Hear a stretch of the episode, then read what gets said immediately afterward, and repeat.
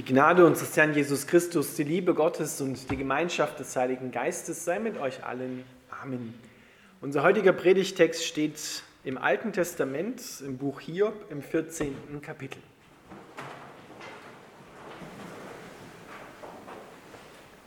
Wie vergänglich ist doch der Mensch, wie kurz ist sein Leben und wie viel Leid muss er tragen. Wie eine Blume blüht er für einen Augenblick auf und im nächsten ist er verwelkt.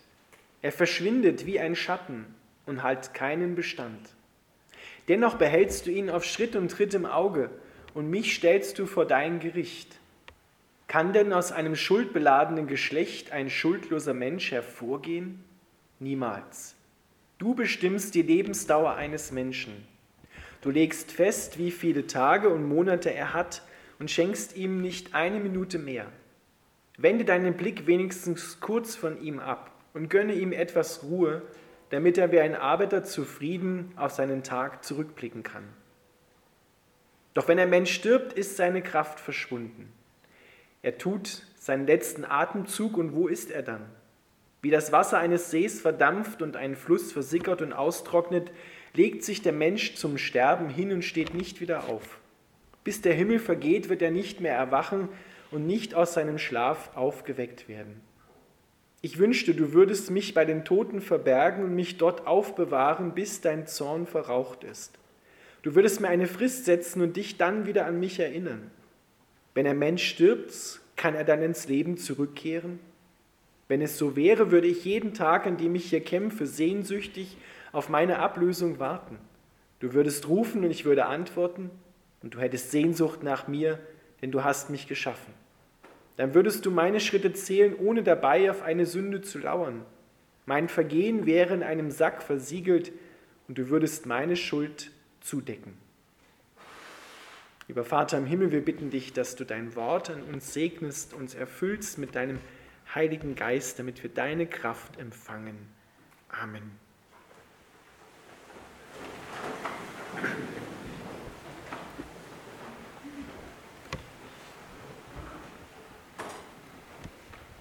Ihr Lieben, wir befinden uns am Ende des Kirchenjahres und da sind die Themen ja immer Sterben, Tod, endliches Leben, Loslassen, Abschied nehmen, aber auch Auferstehung und ewiges Leben. Hiob hat in seinem Leid einiges davon erahnt, aber auch vieles davon nicht erkannt was wichtig ist. Doch eines hat er erkannt, wie vergänglich ist doch der Mensch. Schon im Alten Testament heißt es, Herr, lehre uns bedenken, dass wir sterben müssen, auf dass wir klug werden. Und klug werden meint hier nicht Wissen ansammeln, dass wir möglichst viel Wissen, viel hinter die Dinge dieser Welt kommen, sondern klug werden meint im Sinne Gottes weise werden ein weises Herz bekommen, was erfüllt ist mit Gottesfurcht. Das heißt, dass wir Ehrfurcht haben vor Gott, nicht ängstlich sind vor Gott, sondern Ehrfurcht haben vor Gott. Dass Gott der Urheber des Lebens ist, dass er dich, dass er mich geschaffen hat und dass aber auch unser Leben endlich ist. Dass unserem Leben Grenzen gesetzt sind, dass unserem Wirken hier auf der Erde schon mitten im Leben Grenzen gesetzt sind. Weil die Menschen verhalten sich oft so, und dazu gehören ja auch wir, als wenn uns keine Grenzen gesetzt wären und wir alles machen könnten und es keine Konsequenzen geben würde. Ein weises Herz bekommen, was mit Gottes Furcht erfüllt ist. Im Psalm 111, Vers 10 steht, die Furcht des Herrn, die Ehrfurcht vor Gott ist der Anfang der Weisheit. Und wahrhaft klug sind alle, die danach tun. Das ist der Anfang der Weisheit. Die Vollendung der Weisheit, sagt uns dann das Neue Testament, ist die Liebe. Die Liebe ist die Vollendung der Weisheit. Und deswegen ruft Jesus Christus auch im Neuen Testament, kommt her zu mir alle, die ihr mühselig und beladen seid. Ich will euch erquicken. Und ihr Lieben, das meint nicht in erster Linie uns Menschen, wenn wir schwer gearbeitet haben, dass wir dann kommen um bei Jesus erfrischt zu werden, sondern die, die hier gerufen sind, das sind die Menschen, die erkannt haben, dass sie Gott brauchen. Die erkannt haben, dass sie eine tiefe Sehnsucht nach mehr haben, die erkannt haben, dass das ja hier nicht alles gewesen sein kann. Die suchen und die finden wollen, die satt werden wollen, die sich sehnen nach Gerechtigkeit hier im Leben, die sich vielleicht auch vergeblich gemüht haben, um hineinzukommen in das Reich Gottes, anerkannt zu werden, geliebt zu werden, gelobt zu werden. Das sind die, die gerufen sind, die mühselig und beladen sind. Dass sie aufhören zu suchen, dass sie aufhören, sich das Heil verdienen zu wollen, sondern empfangen und sich von Jesus Christus beschenken lassen.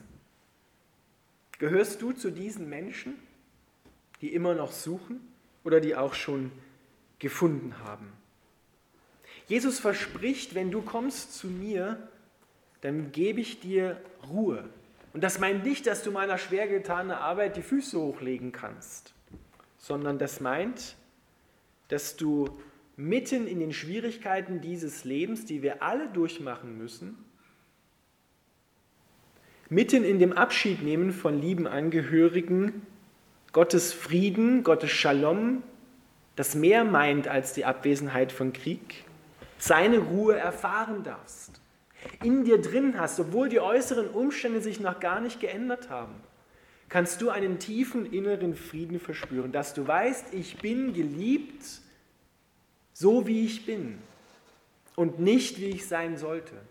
Denn niemand ist so, wie er sein sollte. Du bist geliebt, so wie du gerade bist, mit deinen Fehlern, mit deinen Schwächen. Aber Gott liebt dich viel zu sehr, dass er dich so lässt, wie du bist. Er will dich verändern. Und ihr Lieben, das bringt uns wirklich zur Ruhe. Wenn wir wissen, da gibt es Gott, der mich liebt und mich kann nichts von dieser Liebe Gottes trennen. Nicht einmal der Tod kann mich von der Liebe Gottes trennen. Denn wie viele Menschen oder auch wir versuchen immer wieder durch das, was wir tun oder durch das, was wir lassen, bei anderen Menschen anzukommen, gut dazustehen, gut zu sein, gelobt zu werden, uns Anerkennung zu verdienen. Wie sehr sind wir programmiert darauf, unsere Identität darauf zu gründen, wer wir oder was wir tun, besser gesagt. Nicht wer wir sind, sondern was wir tun. Meine Leistung oder meine Nichtleistung entscheidet, über mein Wohlbefinden. Wie gehst du um, wenn dir ein Fehler passiert ist? Wie gehst du um mit anderen, die einen Fehler an dir begangen haben? Wie gehst du selber mit dir um, wenn dir ein Fehler passiert ist? Kannst du dir dann noch in den Spiegel schauen, dich sehen und dich annehmen und weißt noch, dass du geliebt bist, dass du nicht aus der Liebe Gottes herausfallen kannst? Der Hebräerbrief im Neuen Testament verheißt uns, dass da noch eine Ruhe bei Gott vorhanden ist. Und diese Ruhe hat Gott gemacht. Und zwar war es das höchste Schöpfungswerk, was er gemacht hat. Der letzte Tag der Schöpfung ist der Tag, an dem Gott ruhte und der Mensch, der einen Tag vorher geschaffen wurde, mit ihm. Und in dieser Ruhe dürfen wir leben, in einem gegenseitigen sich lieben, erkennen, zutiefst erkennen und ruhen in diesem Frieden, in dieser Liebe, in dieser Beziehung. Und dann werden wir auch hier auf der Erde mit unseren Mitmenschen und mit uns ganz anders umgehen. Dann werden wir nicht immer auf unser Recht pochen, dann können wir auch verzichten, weil wir wissen, wir sind geliebt. Hiob in seinem Leid hat das nicht erkannt. Hiob hadert mit Gott. Er sagt, wie kurz ist die Zeit, die ich hier lebe. Und du verfolgst mich auf Schritt und Tritt und schaust, ob ich einen Fehler mache. Und wenn ich einen Fehler mache, dann hau ich voll rein. Dann haust du voll rein. Vielleicht hast du ja auch so einen Gott, der nur darauf wartet, dass er dir einen Knüppel zwischen die Beine werfen kann. Vielleicht hast du ja auch so einen Richter im Himmel sitzen, der darauf wartet, dass du einen Fehler machst, um dich dann zu bestrafen. Doch ich darf dir sagen, dass du dann ein falsches Gottesbild hast. So ist Gott nicht. Er offenbart sich ja dann Hiob auch. Und Hiob muss erkennen, dass er ein völlig falsches Gottesbild hatte. Dass wir, auch wenn wir so einen strengen Richter als Vater im Himmel haben, ein falsches Gottesbild haben. Gott ist der, wie in Jesus Christus gezeigt hat. Kommt her zu mir alle, die ihr mühselig und beladen seid. Ich will euch erfrischen. Ich will jedes falsche Joch auf eurer Schulter zerbrechen und ich will, dass ihr mein Joch auf euch nehmt, denn mein Joch ist sanft und leicht. Letztens fragte mich eine Dame, was ist denn ein Joch? Die Älteren unter uns wissen es vielleicht nur, wir kennen es aus dem Museum, die Jüngeren vielleicht so von alten Bildern. Ein Joch ist da, wo zwei Ochsen oder Pferde drin einen Flug ziehen, wo sie eingespannt sind in so ein Holz- oder Metallgestell.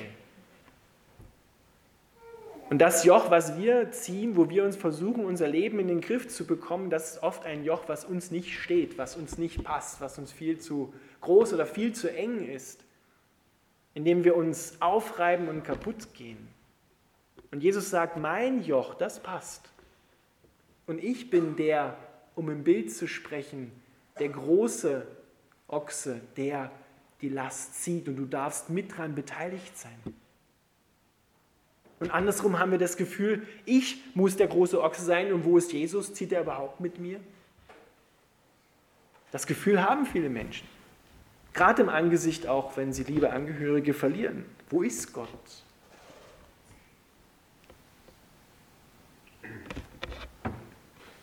Herr, lehre uns bedenken, dass wir sterben müssen, auf dass wir klug werden.